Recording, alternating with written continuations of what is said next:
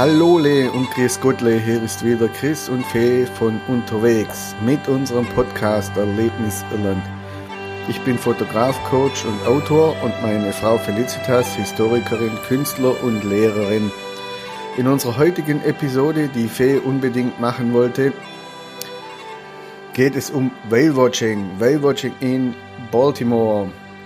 Von Baltimore haben wir euch schon mal in einer früheren Episode erzählt vom Sack von Baltimore, als Baltimore, die Hafenstadt von Piraten, heimgesucht wurde, beziehungsweise das Piratennest Baltimore und den Bewohnern, die sich mit Raubzügen an der irischen Küste einen Namen gemacht haben. Wenn ihr euch die Episode 7 mit Reisleiter Dennis Hartke angehört habt, dann wisst ihr auch, dass man im Westen Irlands darüber hinaus zu bestimmten Jahreszeiten auch noch gut Wale beobachten kann. Mit Skipper Mihal oder Mihal haben wir uns aufgemacht, um die großen Meeressäuger zu suchen. Viel Spaß bei dieser Episode. Heute sind wir wieder in Baltimore. Wir stehen direkt am Hafen mit wunderbarem Meerblick. Heute machen wir eine Fahrt mit der Sea Safari.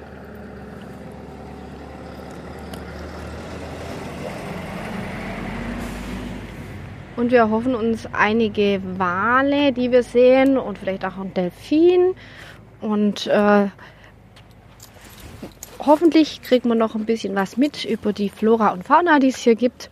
Und wir freuen uns riesig, dass wir nachher mit Michael fahren dürfen. Unterhalb vom Baltimore Castle liegt der Hafen. Man kann wunderbar parken. Es gibt auch einen Kinderspielplatz in der Nähe, denn Kinder dürfen nicht mit aufs Boot, außer sie sind acht Jahre alt und älter. Das heißt, unsere Leonie, die ist heute beim Ponyreiten. Und da erfahrt ihr nachher noch ein bisschen was davon. So, wir stehen auf dem Ferryport in Baltimore und sehen gerade, wie die erste Tour zurück an den Hafen steuert von der Sea Safari und ähm, haben gerade eine SMS mit äh, Michael ausgetauscht und äh, er meinte, er kommt gleich. Also man sieht am Baltimore äh, Fährhafen nichts, dass diese ähm, dass, dass es die Sea Safari gibt. Darum wäre es empfehlenswert, ihr bucht einfach im Voraus unter www. also www.seasafari.ie und macht direkt einen Termin aus, weil sonst könnte das vielleicht ein bisschen schwierig werden. Das Büro sucht ihr am Pier auf jeden Fall vergeblich. Genau, aber wir werden, es ist ein, ein Zodiac, darum ist es auch für Kinder, für kleine Kinder nicht so geeignet. Ein gelbes Boot mit irischer Flagge hinten drauf und jeder bekommt dann auch eine tolle Rettungsweste. Zieht euch warm an und geht bitte vorher noch Pipi machen. Dankeschön.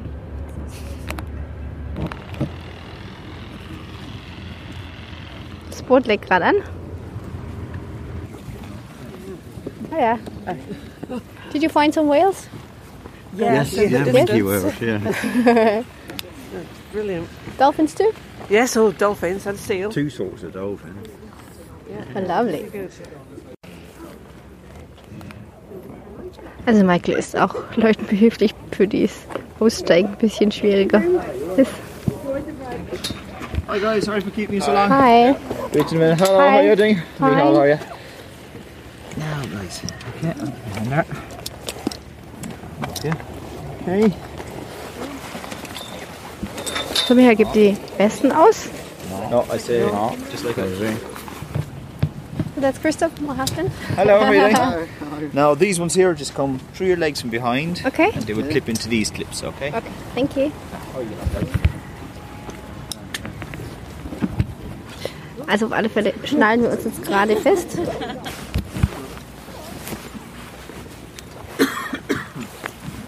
Aufs Boot. Okay, properly. These are all being serviced, so they should be good in order. You've toggles down low on yours, yellow toggles, just down on the bottoms here. And it's like they tell you in the airplanes, pull down sharply. But only for use in the water. Okay. Like in the airplanes, emergency exits are here and here. Alright?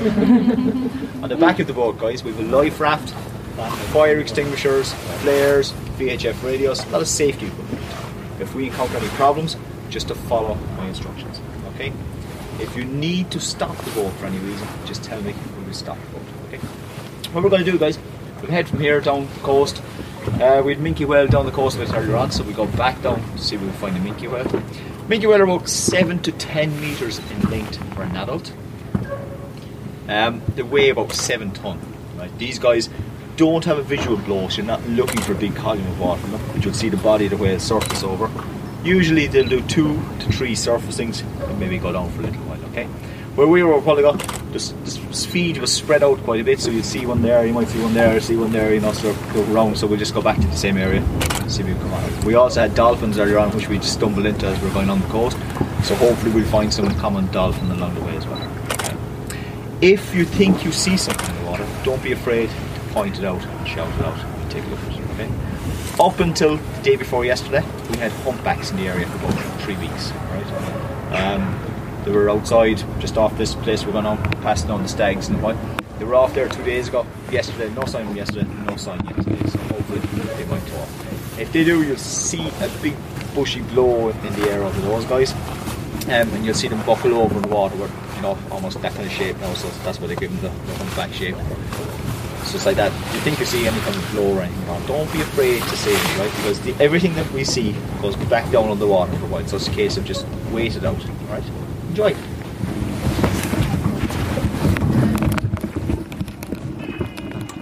War eine kurze Einführung. Das Boot wird gestartet und jetzt wird es gleich losgehen.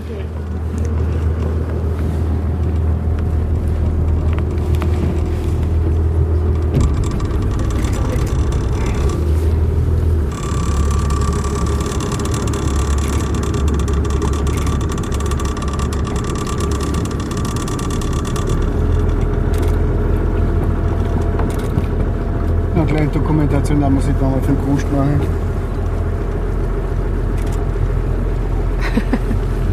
Also er heißt Michal, ähm, nicht Michael, sondern Michael.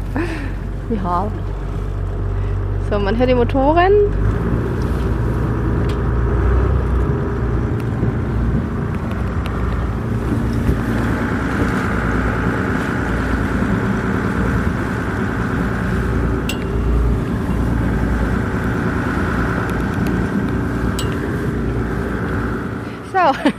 Have a bit of time now.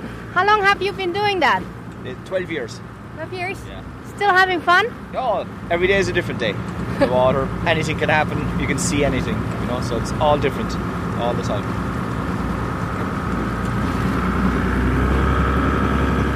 But today's a great day. Today's a great day without Oh, rain. Day for seeing things today in August. if they're there, the water's so clear, so flat. You know, it's, a, it's an ideal day for it. Yeah.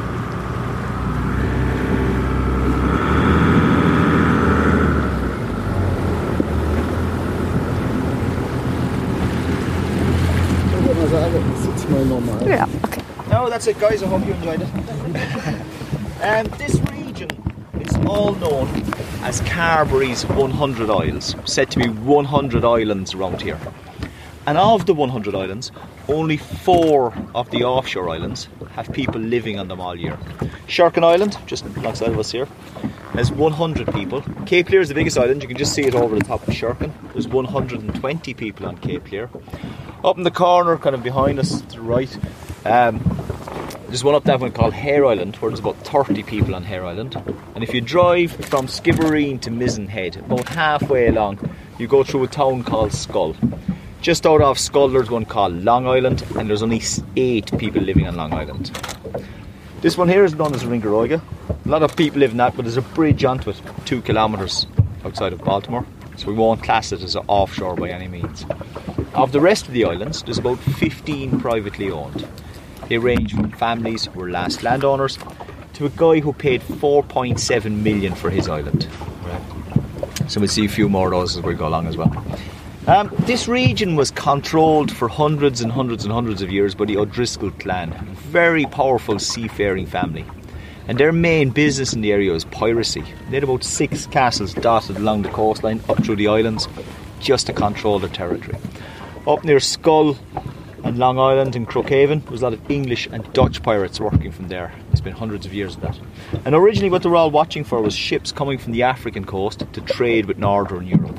To get here, to go out into the Atlantic, what's known as trade winds, big circle of clockwise winds. So they sail around in this huge big loop, come in off the Irish coastline. And after weeks and weeks and weeks in the Atlantic, they'd be in need of fresh water, maybe a bit of fresh food. So once they'd come into the coastline, all these guys were happy days out after them, looking for their bit share of the spoils. The original castle that was here was built in 1215. It was built by a Norman called Sliney. Um, it was a tall, straight Norman block tower. Shortly after he built it, the McCarthy's and the O'Driscolls ousted him out of town, and then the O'Driscolls took control of the castle. And they held that castle until 1537. There was a ship with wine going from Portugal to Waterford, and they asked for safe haven from a storm. Being nice people, the O'Driscolls gave them safe haven on condition they could sample the wine. They liked it so much, they took all the cargo of wine off the ship. They say some say about 60 ton of wine, and they hid it on Sherkin Island. So traders of Waterford had had enough. There was 200 years of ill feeling between themselves and the O'Driscolls. So they paid mercenaries who came up in heavily armed ships, and they pillaged and burnt the whole of Sherkin Island in retaliation for us. They caught the O'Driscoll fleet by surprise in the harbour. They managed to sink and burn a lot of those. Then they laid siege to the castle that was here for a night with cannon fire before burning it in the morning. So what's there now? It's known as a fortified house. It was built mid 1500s. And that was the end of the O'Driscolls as a piracy force. They never really regained after that. 1601, there was a thing called the Battle of Kinsale. It was when a large Spanish armada was coming to help the Irish against the English. Didn't work out too good for the Spanish and the Irish. And O'Driscoll's sons were pilots for the Spanish armada, so they were supposed to give over all their lands and titles. A lot of what they had they gave to the Spanish rather than give them to the English. Just before they handed over Baltimore, they received a pardon from Queen Elizabeth for giving services to uh, an English naval fleet that was becalmed off the harbour to give them fresh food and water supplies. So they didn't have to get rid of Baltimore. They couldn't afford to run it. So all the area on your right hand side over there called the Cove, they leased all Baltimore out to a guy called George Crook, who founded Crookhaven, which is up near Mizen Head. And he brought people in from Cornwall and Devon, southwest corner of England, to live here and work in a fishery that was going on called pilchards. All was going well until June 1631 when two Algerian corsairs or pirate ships arrived. They anchored outside of the harbour. In the dead of night, they rowed into a beach in the back of that place and they took 104 men, women, and children to slavery in Algeria, famously called the Sack of Baltimore. Afterwards, most of the population left here and moved upriver to Skibbereen, just to get off the coastline, away from all the piracy nonsense. Fishing stayed the main industry, was pilchards until 1840s, and then it became mackerel. And the mackerel industry that came here was huge. By World War One, Baltimore was the biggest mackerel landing port in Ireland and one of the biggest in Europe, one of the busiest in Europe. Um, just over this boat here, you see where the buses are parked. There's an orange building inside in the trees. Um, that was a railway station, and the train ran from Cork to Baltimore until 1961. The rail tracks actually ran onto the fishing pier. And coming up for World War One, they were exporting up to eight trains of fish a day out of here. The majority of that was going to the American markets, small bit to the English, small bit to the Europeans. All slowed off during World War One, picked back up, and then the Americans had the Great Depression, so they stopped buying the fish. And even when the depression passed, they decided they were supporting their own fishing industry, so they still stayed out of the markets. So it kept the markets shut here, and it led to huge immigration out of the area. Fishing still an important role. It's about 12 boats fishing out of Baltimore. Uh, but tourism is the main direct employer in this region.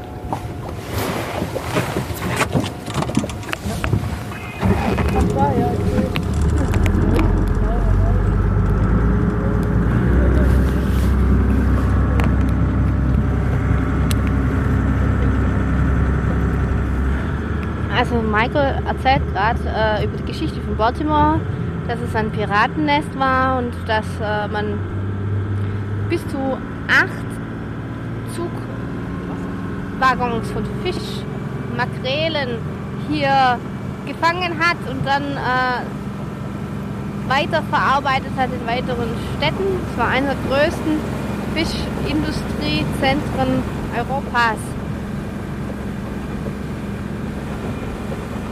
dass wir hier Sklaven hatten, die von hier nach Algerien verschleppt worden sind, haben wir ja schon im Baltimore Castle gehört.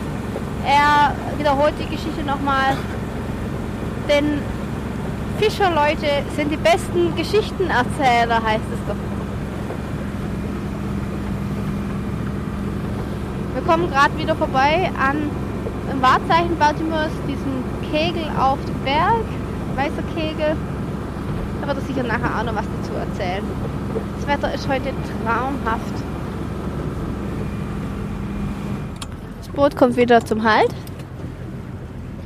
Just over the pier in Sherkin, the building that's there was a friary. It was built in 1460 by the O'Driscolls for the Franciscan order. Um, that was all pillaged and burnt by the Waterford men when they came looking for their wine. The big building is a hotel, and in front of it you see the stone towers. That was an O'Driscoll fort called Dunalung, Fort of the Ships. They keep their ships at anchor high up in the harbour, give them easy access to the harbour in all winds. A lot of the crews would live and stay on Sherkin for themselves. Just outside the big white tower on your left hand side is called the Beacon, and its purpose is a landmark for the harbour's entrance. When you're off at sea, the land would all look the same, and it just signifies there's a clear harbour inside here. There was a previous tower there from the 1600s. Um, after the Algerians came here, there was a watchtower built for keeping a lookout on the coastline just in case they were coming back again at any stage. And up high on the other side, you have a lighthouse on Sherkin Island. It was built in 1886. The tower itself is just a series of cast iron rings put together with a light on top. A Spiral staircase up the inside. The original light was paraffin, so the keepers used to just fill it up at night, light the lamp, and then extinguish it in the mornings. It was like that until 1959, and then it went to electricity. Just in on your left hand side, you'll see that where the houses are there. There's a small beach in lower than the houses, and that's the one that the Algerians rode into uh, the time that they took the people away to slavery here. In October, we had a hurricane here in October called Ophelia, and I'll show you a photo of the beacon in Ophelia.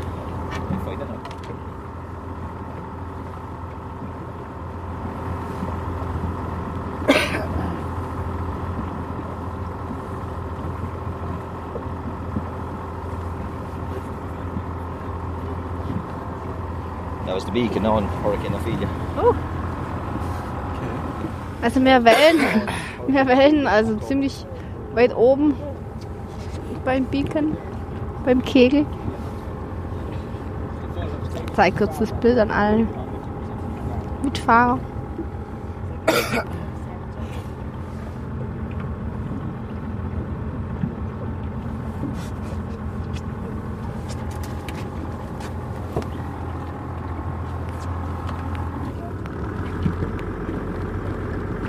Rechts von uns sind äh, Küstencliffs und ein paar Möwen.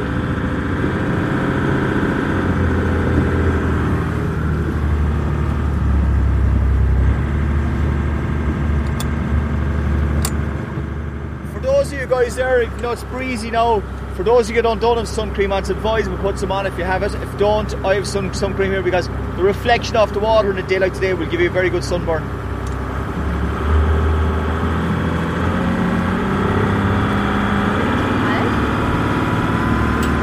Was sehen wir? Langsam.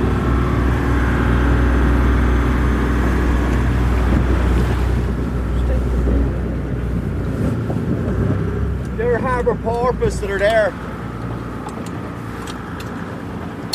Harbour porpoise are the smallest of cetaceans of all the whales and dolphins. These guys are about 1.5 metres in length. They'd weigh about 50 kilos. Around here they call them puffing pigs. They have a blunt nose to them, unlike a pointy beak of the dolphin. You'll see them lolling along very gently for themselves, just there about front of the boat, about 30 metres out.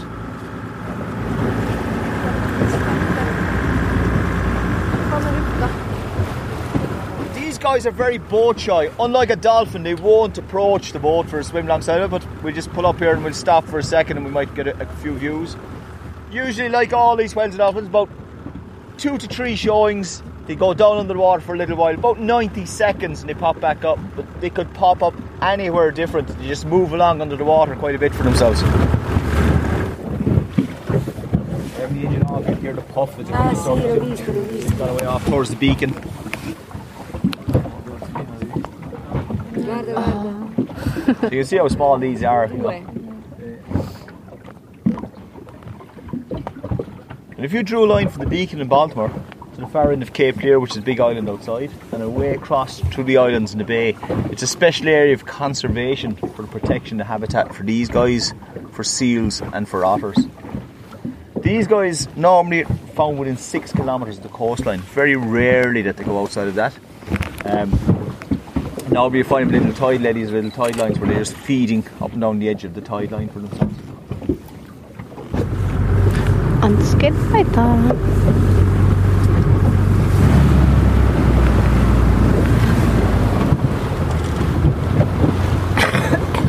Up on the hill above us, see the tower sticking up. It's called Spain Tower. Next headland down has another tower on it. Um, that's known as Toe Head. And away out to our left is Cape Clear Island. There's two towers in that. One is a disused lighthouse, and the other is a coastal tower like this. And these were built by the English the time of Napoleon. French sailed an armada into Bantry in 1796. Caught them a little bit by surprise. So they built these towers between 1802 and 1804, all along the coastline. Each one could see one on either side, so they could pass message from tower to tower if they saw their waiting fleets coming, or if they saw any fleets coming, so they could alert their waiting fleet. All the rock formation around the coastline here is old red sandstone, and it's laid down with slate and shale and all mixed in with it, so it makes it weak and vulnerable in places. And the sea is very good at exploiting that.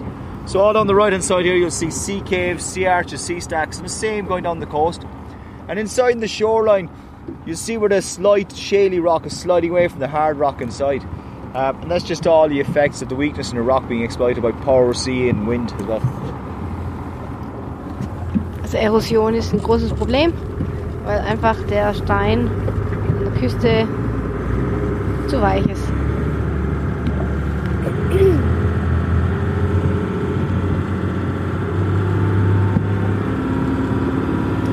Allerdings gibt es dafür viele, viele Seehöhlen. Ships come in from the Atlantic. In the left hand side, the valley that's here was one of the good places that used to come to take on water supplies. You see the water flowing down the valley inside. Uh, so there's a spring flowing down, and even the summertime, it's always there.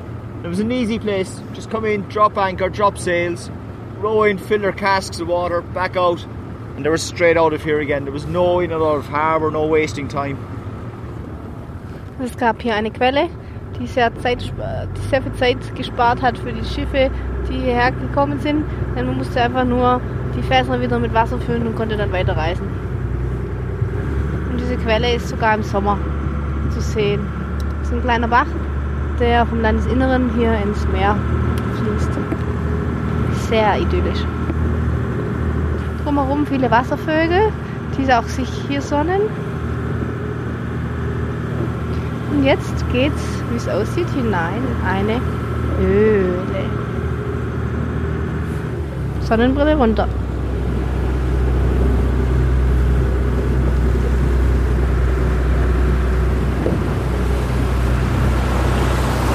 Man hört das Meer rauschen. Und jetzt riecht man es auch. Riecht sehr salzig. Nach Muscheln. Goes all the way through the headland and out the other side. You couldn't do it in this, but you could kayak or take a small boat through it. And when I back out in a second, you get to see all the way through the cave. It's just the power of the sea just pounding its way through weakness rock, I suppose, over millions of years.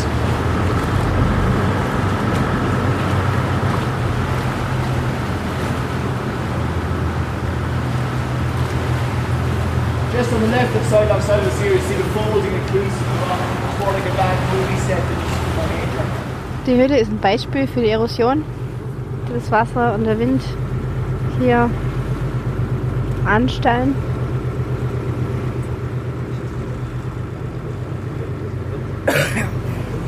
Es gibt einen schönen Einblick hier auch in die Geologie.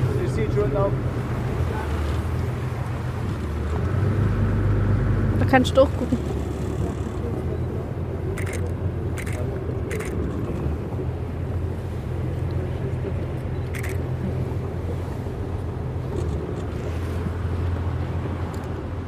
Kann durch die Höhle durchgucken. Auf der anderen Seite ist ein Loch. Just up on the right, the right hand side here, you'll see the seal up on the rock, small one, uh, which is an Atlantic grey seal. See him bobbing up and down on top of the rock, heading for the water.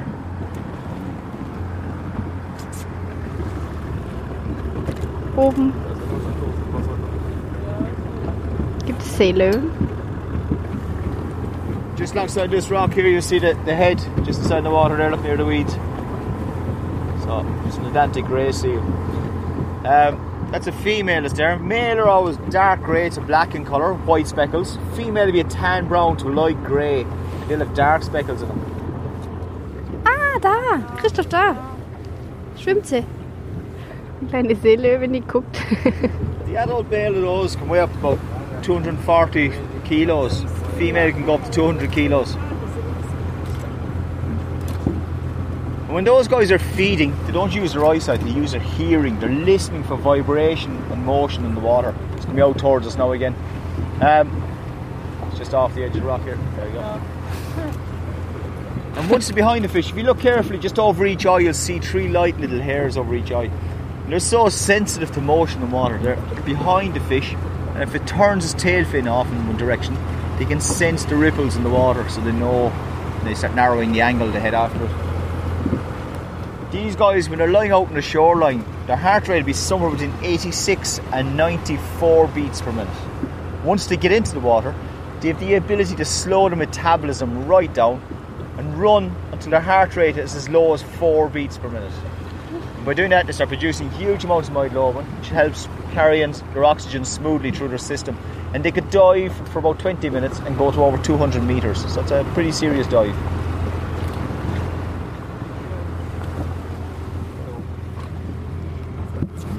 Just up in the cliff ahead of us, all the birds are sitting out the rock and the grass ahead are fulmars. They don't build a nest, they just settle into the cracks of rock or into tufts of grass. Normally, where there's a cliff face, they just glide in and out in the updrafts for themselves.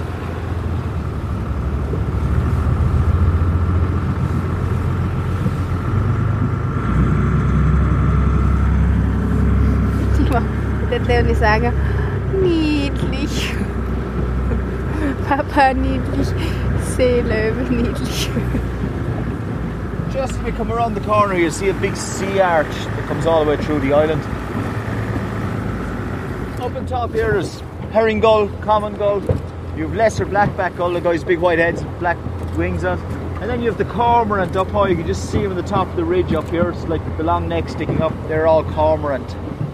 As we go down along the coastline, we're going to go way down to your left where we the whales earlier on. Um, big white birds with black tips in the wings are gannets. You'll see them soaring around looking for the fish. When they see it, they start diving like arrows into the water. See them tucking on the wings and heading down. Für Kormorane gibt es hier und andere Wildvögel. Nachher sehen wir uns noch das Walgebiet an. Wenn wir Glück haben, sehen wir da auch noch ein paar Wale. It's the biggest diveable wreck in Europe. It's called a Kowloon Bridge. And in 1986, the Kowloon Bridge was three, over 350 metres in length. It was carrying 187,000 tonne of iron ore from Canada to Britain. The ship was poor design quality. There was four ships built of the same class, and all four of them were lost at sea. Uh, they developed a hull crack down a certain part of the hold in all of them. This one, in middle of the Atlantic, there was a storm, and developed a crack up the side of the ship and across the hatches. They were- did anchor in Bantry Bay, and they were there for about a week. Another storm blew up. The ship cracked its anchor chain, and the company told the captain to take the ship to sea. Just off to fasten it, all the crew were airlifted by helicopters. And when they were being airlifted, they left the ship in gear running by itself. So it turned around in all the bad weather and it started coming back down this way by itself. Um, it kept doing big, big circles around, going around in big circles for a long time, for about three days. And even though salvage times arrived, they couldn't get lines onto the ship. So finally, the engine stopped up just before it got to here. And there's a pinnacle of rock inside there, sticking up at the bottom. So it just hooked on the rock because the ship was deep for it. It spilled two and a half thousand ton of heavy fuel oil all along the coastline here when it sunk. Um, so the bow was only seven meters below the surface and drops down into 37 meters. Just inside of it there is the, the land inside of it is called Toe Head. You can see the tower up just above the top. Um, the marker boy here, the same as the one up near Baltimore. It's just the, the marker tower for the, the coastal signal towers. And inside where all the trees are, this way from us, is Lough Hyne. That's Ireland's uh, it was Ireland's first water nature reserve, just about two and a half, about three kilometres outside of Baltimore. Um, and the lake is filled in with salt water from the sea, and it's an amphitheatre of study because it's as deep as 50 metres inside in the middle of the lake. So they can study from shallow water to fairly deep water species without ever leaving the confines of the lake inside.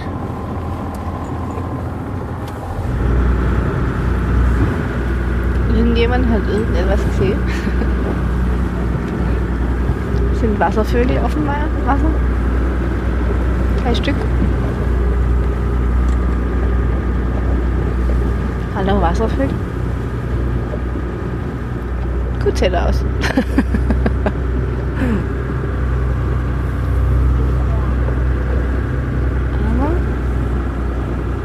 Kein Wal. Ein bisschen wie Ostereier so. Wer eins findet, muss laut rufen hier. Da ist ein Wal. Don't have a visual blow because they have two blowholes which are lying side by side. And they lift their heads slightly clear of the water as they come into the surface. So they're exhaling and inhaling almost immediately, so they're not giving a spout of water there.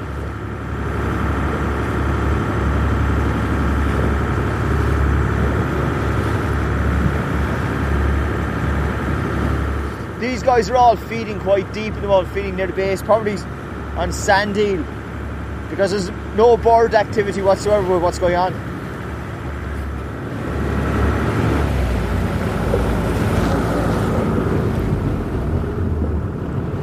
Hier scheinen einige zu sein. Nicht nur einer.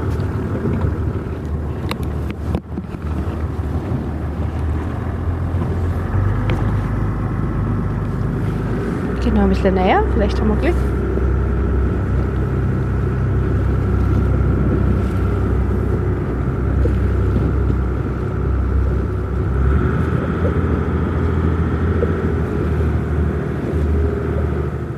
About one o'clock and about eleven o'clock from us, there's two of them out this way, so we just go out and see, you know, are they feeding on one straight patch?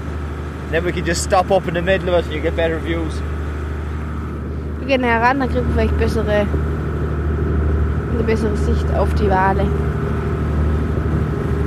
There it is there now again outside.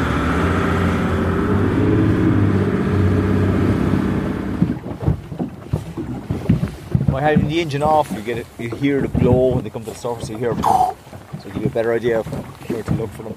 So hopefully we get some maybe this patch. One way out there now. Look, see the way outside. There should be two. There should be two here somewhere around close to us. There's one behind us, guys. Get inside, right inside. Just on the edge of the ruffled water here. So you should see that one again.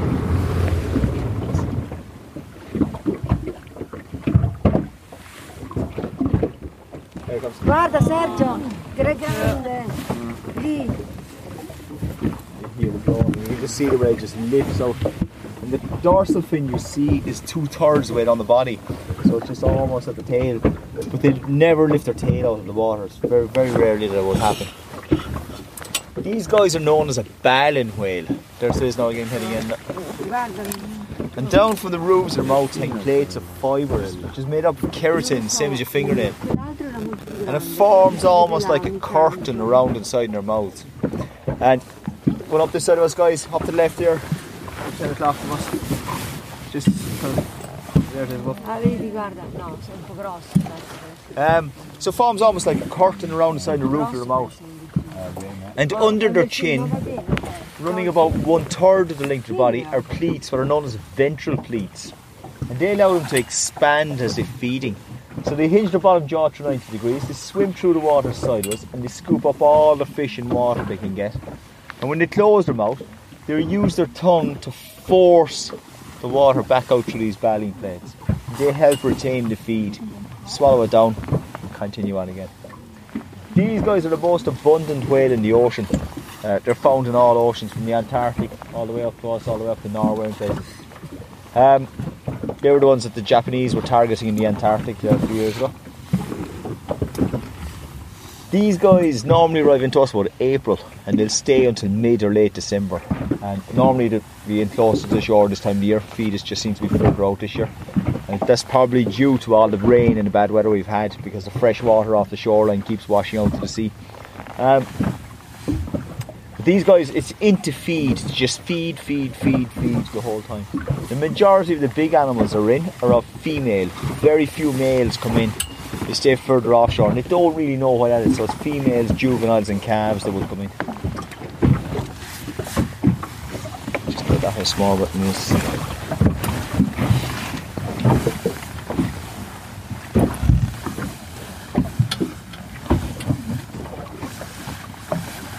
How deep is the water here? Uh, 60 metres. What was the biggest whale you ever saw here? We get fin whales coming in September. And the fin whale is about 20, 22 metres in length, and weighing about 80 tonne. So they're, they're quite a big animal. Normally you'd expect those. You'll see them coming in and out from this time of the year, but normally it's about September when they come in really close to the shoreline for feeding on herring and sprat. How far are we away from the shoreline? About four, four, four and a half kilometres. gut Wal will Weile haben. Ich habe sogar zweimal einen zuerst gesehen. Christoph kriegt demnächst das Wal-Ausschau-Zertifikat. Dann nennt mich demnächst der Walflüsterer. Wallock Holmes.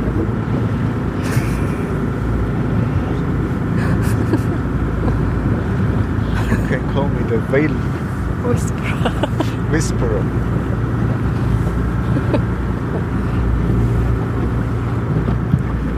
Nächstes Mal kriegst du eine Flöte und dann kannst du rufen. Ja, Aber ich glaube, das müsste dann eine Tinflut sein. der Tin Whistle. Tin Whistle. A Whale Whistle. There now, one o'clock. Just on this, the far side of where the flat water is.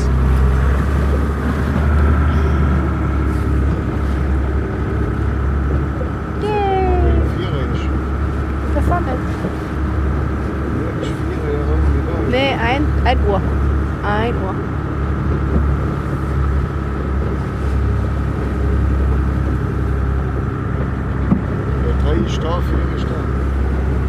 Ich hoffe, wir haben gerade keinen Wal überfahren. Dass wir eins.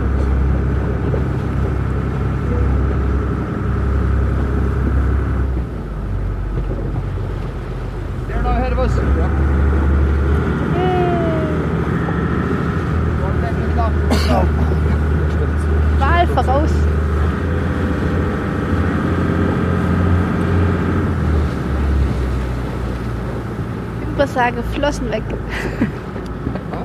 Flossen weg.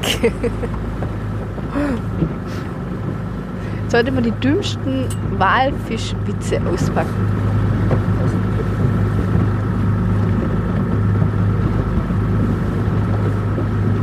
Captain Ahab und Dick.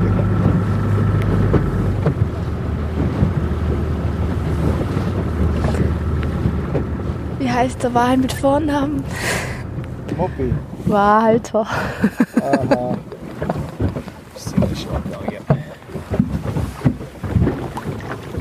Schlau. Das ist ein Vogel. These guys are feeling deep because they're on for about four or five minutes. They can hold breath for about 12 minutes. You see them usually on the surface take three or four goes on the surface to fill the lungs full of to go for about 12 minutes.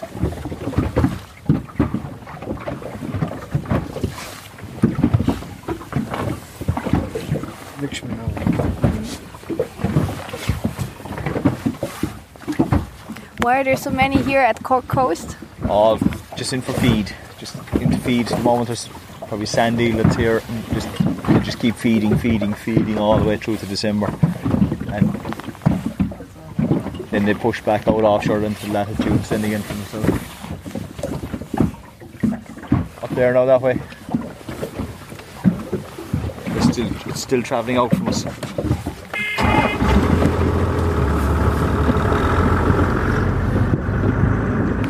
So, also nicht nur Leute kommen hierher für gutes Essen, sondern Wale auch.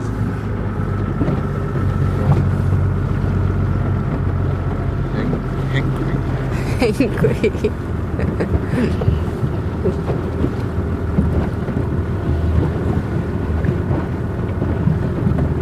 Essen Sie dann Walnüsse?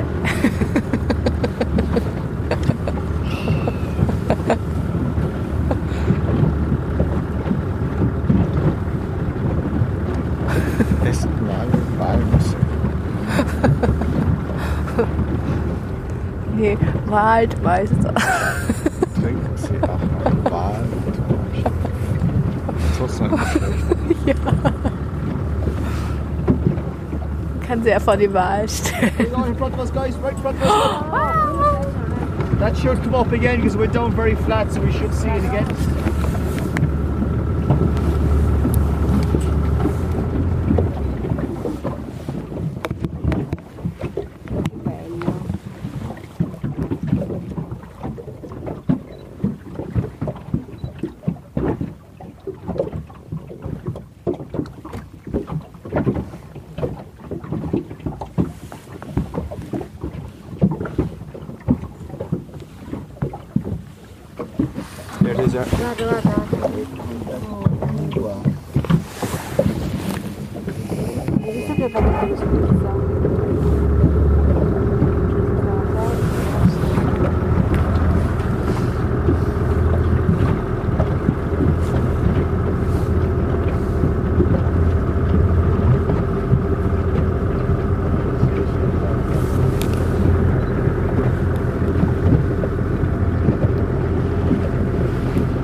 Alle sind ganz ehrfurchtig hier.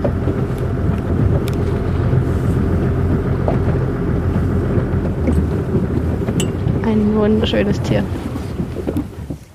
Was wir gerade gesehen haben, ist ein sogenannter Minkwal. Tolles Tier. Also wie man sieht, es lohnt sich auf alle Fälle mal mitzugehen und Wale zu beobachten.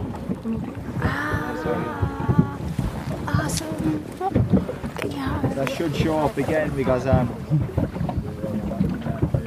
we're down very flat. Normally you'd see them arch themselves slightly if they're going to go for a deep dive. There it goes. So it should come up again because it's gone flat again this time. Should kannst du mal probieren? Ein Vogel.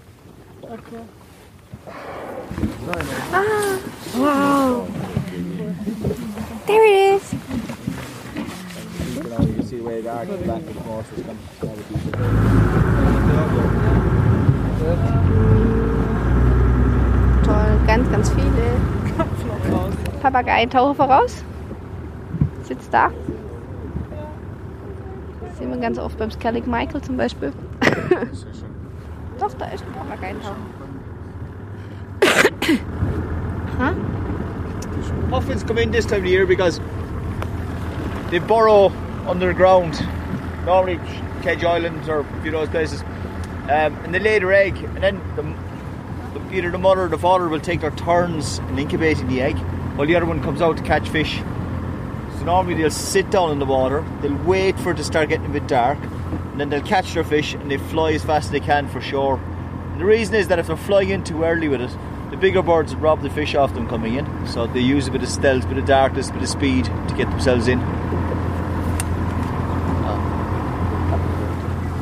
Papageientaucher. Das haben gerade irgendwie ausgesehen wie ein Pinguin. Ja, ein Mini-Pinguin. Ja. Also man kann hier einiges sehen. Ja, Natur liebt, ob diese Tour mögen.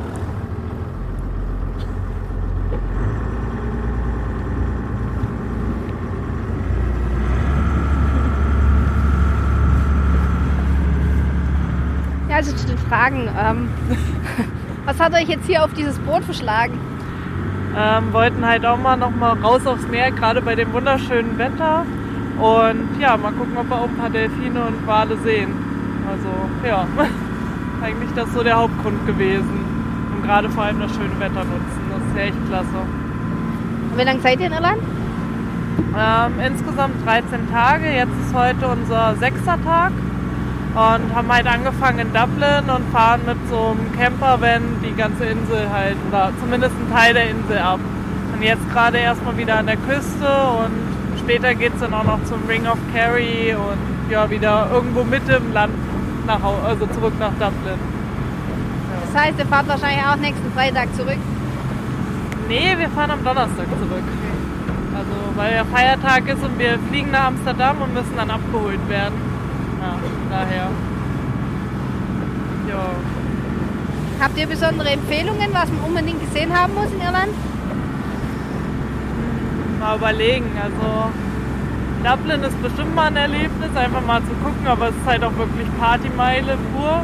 Also ähm, ja, ansonsten, wenn das Wetter schön ist, wirklich mal an den Stränden lang gehen. Das war auch sehr, sehr schön. Äh, was haben wir sonst noch? Rock of Cashel, sehr, sehr toll gewesen. Hatten direkt davor einen Campingplatz, der aber auch Bed and Breakfast hat. Und zwar genau am Boden, also am Fuß davon, sodass man halt morgens aufsteht, den Rock of Cashel sieht und noch so eine Abtei, die da in der Nähe ist. Das war wirklich richtig schön. Und ansonsten, klar, man, in der Jameson Distillery waren wir jetzt mal drin, das war auch toll. Einfach mal zu sehen, wie wird das Ganze gemacht. Ja. Das war doch schon ein paar tolle Sachen erlebt. So. See how fast them are travelling. It's a mother and a juvenile with her. You can see the mother is up there, coming out across us, and the juvenile is following on behind her. So it's a mother and a calf. Also Mutter und Mutter und Sohn oder Mutter und Tochter. Mutter und Kalb. Wenn es so Tipps und sowas gibt, dann wäre vielleicht auch interessant, gerade mit den Campervan oder Campingplätzen, gerade jetzt so in der Vorsaison noch. Man kann wirklich von A nach B fahren und geht einfach hin, ja, ich hätte jetzt gerne einen Campingplatz und findet eigentlich auch einen, selbst wenn man erst um 8 Uhr abends ankommt. Also das ist auch richtig toll. Wir hatten da bisher noch nicht einmal ein Problem, dass jemand gesagt hat, nee, Entschuldigung, wir haben jetzt keinen Platz, sondern es war immer was frei. Fand ich, also so für Campingleute vielleicht auch mal ganz interessant. Da hätte ich euch noch einen Tipp und zwar der Campingplatz an sich ist zwar nicht so der Hit, aber ähm, der TP Campingplatz, das ist zunächst direkt neben dem Gallus Oratory.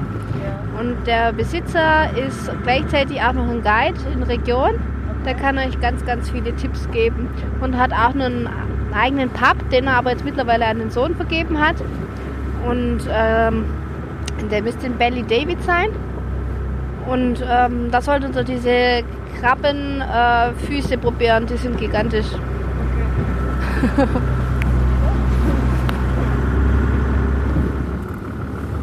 Is there a weather condition you don't go outside? Is there a weather condition you don't go outside? Uh, yeah. I mean, depends on the wind direction. If you get easterly wind, you get a big slop of the sea. Makes it too hard looking for these guys. So normally we'd stay up inside of the islands. Um, and if it's westerly, then it depends. Like up to about four to five or so. You know, be, be enough because people are not enjoying themselves and they're bouncing around too much. So, wir kommen jetzt langsam wieder Richtung Hafen. Wir haben ein bisschen Tempo drauf. Das ist total hart. Nach dem Tag. Schon, Kegel vorbei, fahren wir jetzt die letzten paar Meter zum Baltimore Harbor.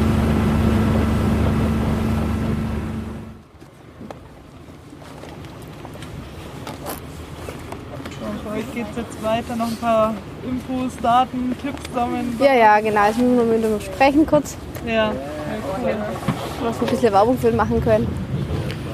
Ja, das ist auf jeden Fall sehr gut. Ja, doch. Ja, der war jetzt cool. Das war was Wie lange wir überhaupt unterwegs waren. Ne? Das war schon, war schon eine Weile.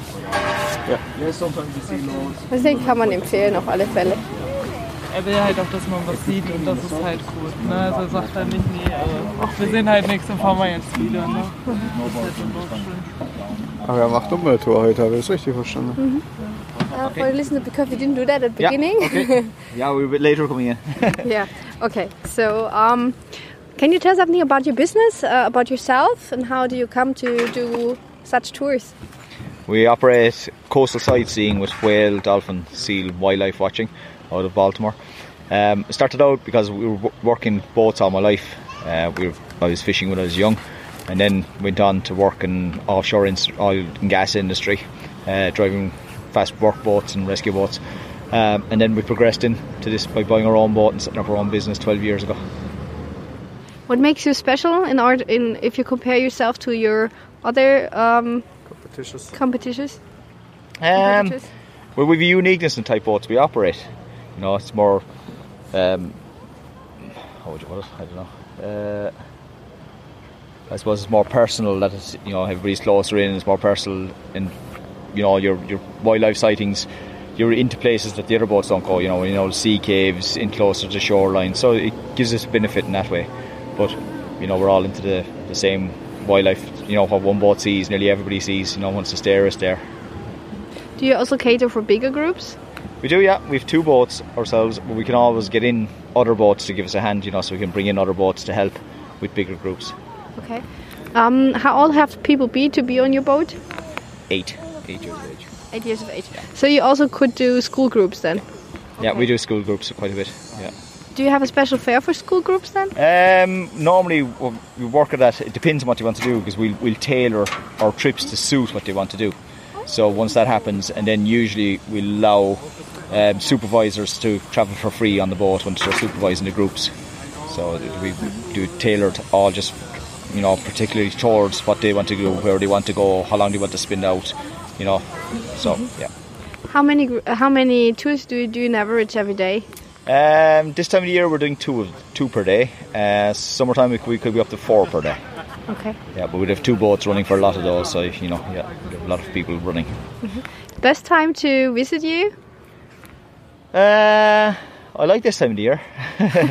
it's busy, but not overly busy. But you know, but there's a bit of wildlife around. But September for me, I prefer September October is great because all the big whales come inshore and they're all in close inshore and everything. You know, so it's a good time to be here.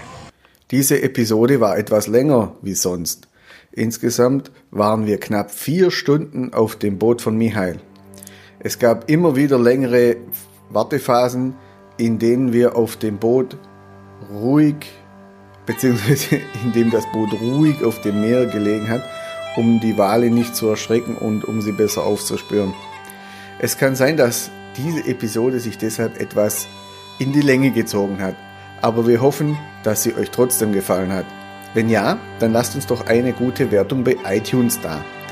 Wenn du immer aktuell über unsere neuen Folgen und unsere neuen Erlebnisse informiert sein möchtest, dann abonniere uns doch einfach bei iTunes.